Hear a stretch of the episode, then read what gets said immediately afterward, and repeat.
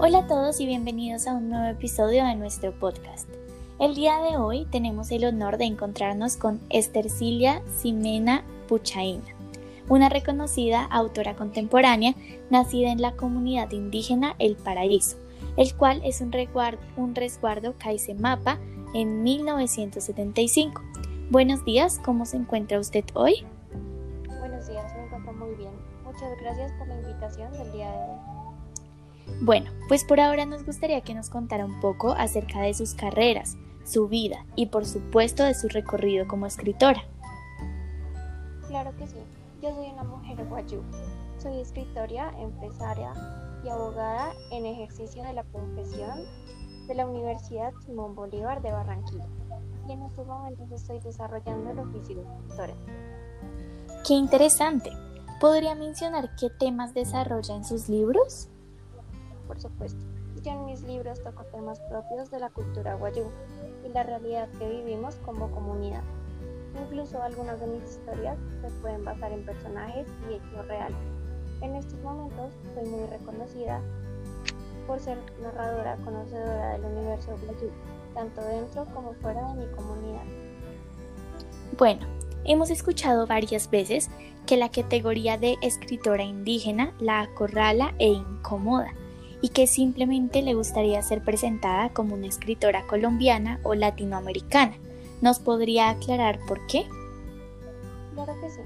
La verdad es que yo no quiero estar en una sección especial por el simple hecho de ser una mujer guayú. Y tampoco me gusta ser etiquetada como indígena o mujer. No precisamente porque esto sea algo malo, pero sí porque estas palabras pueden llegar a ser algo excluyente. Qué interesante. ¿Nos podría mencionar algunas de sus obras más reconocidas? Claro que sí. Dentro de mis obras más reconocidas están Por los valles de arena dorada, Manifiesta no saber firmar, nacido 31 de diciembre. Letras desde el desierto, el encierro de una pequeña doncella y del encierro a la globalización. ¡Súper! ¿Nos podría contar sobre su obra más reconocida, Manifiesta No Saber Firmar, nacido el 31 de diciembre? Claro que sí.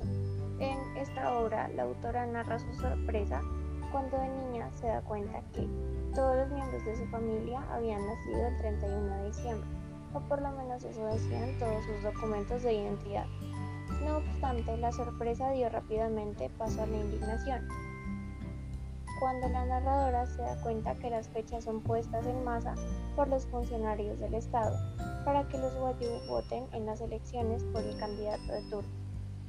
En el mismo cuento es enunciado también como estos mismos funcionarios, en parte por ignorancia, pero aparte también por racismo y desprecio, cambiaron los nombres de los guayú algunas veces, renombrándolos con nombres ofensivos y grotescos. Muchas gracias por aceptar nuestra invitación. Fue realmente un placer tenerla con nosotros el día de hoy.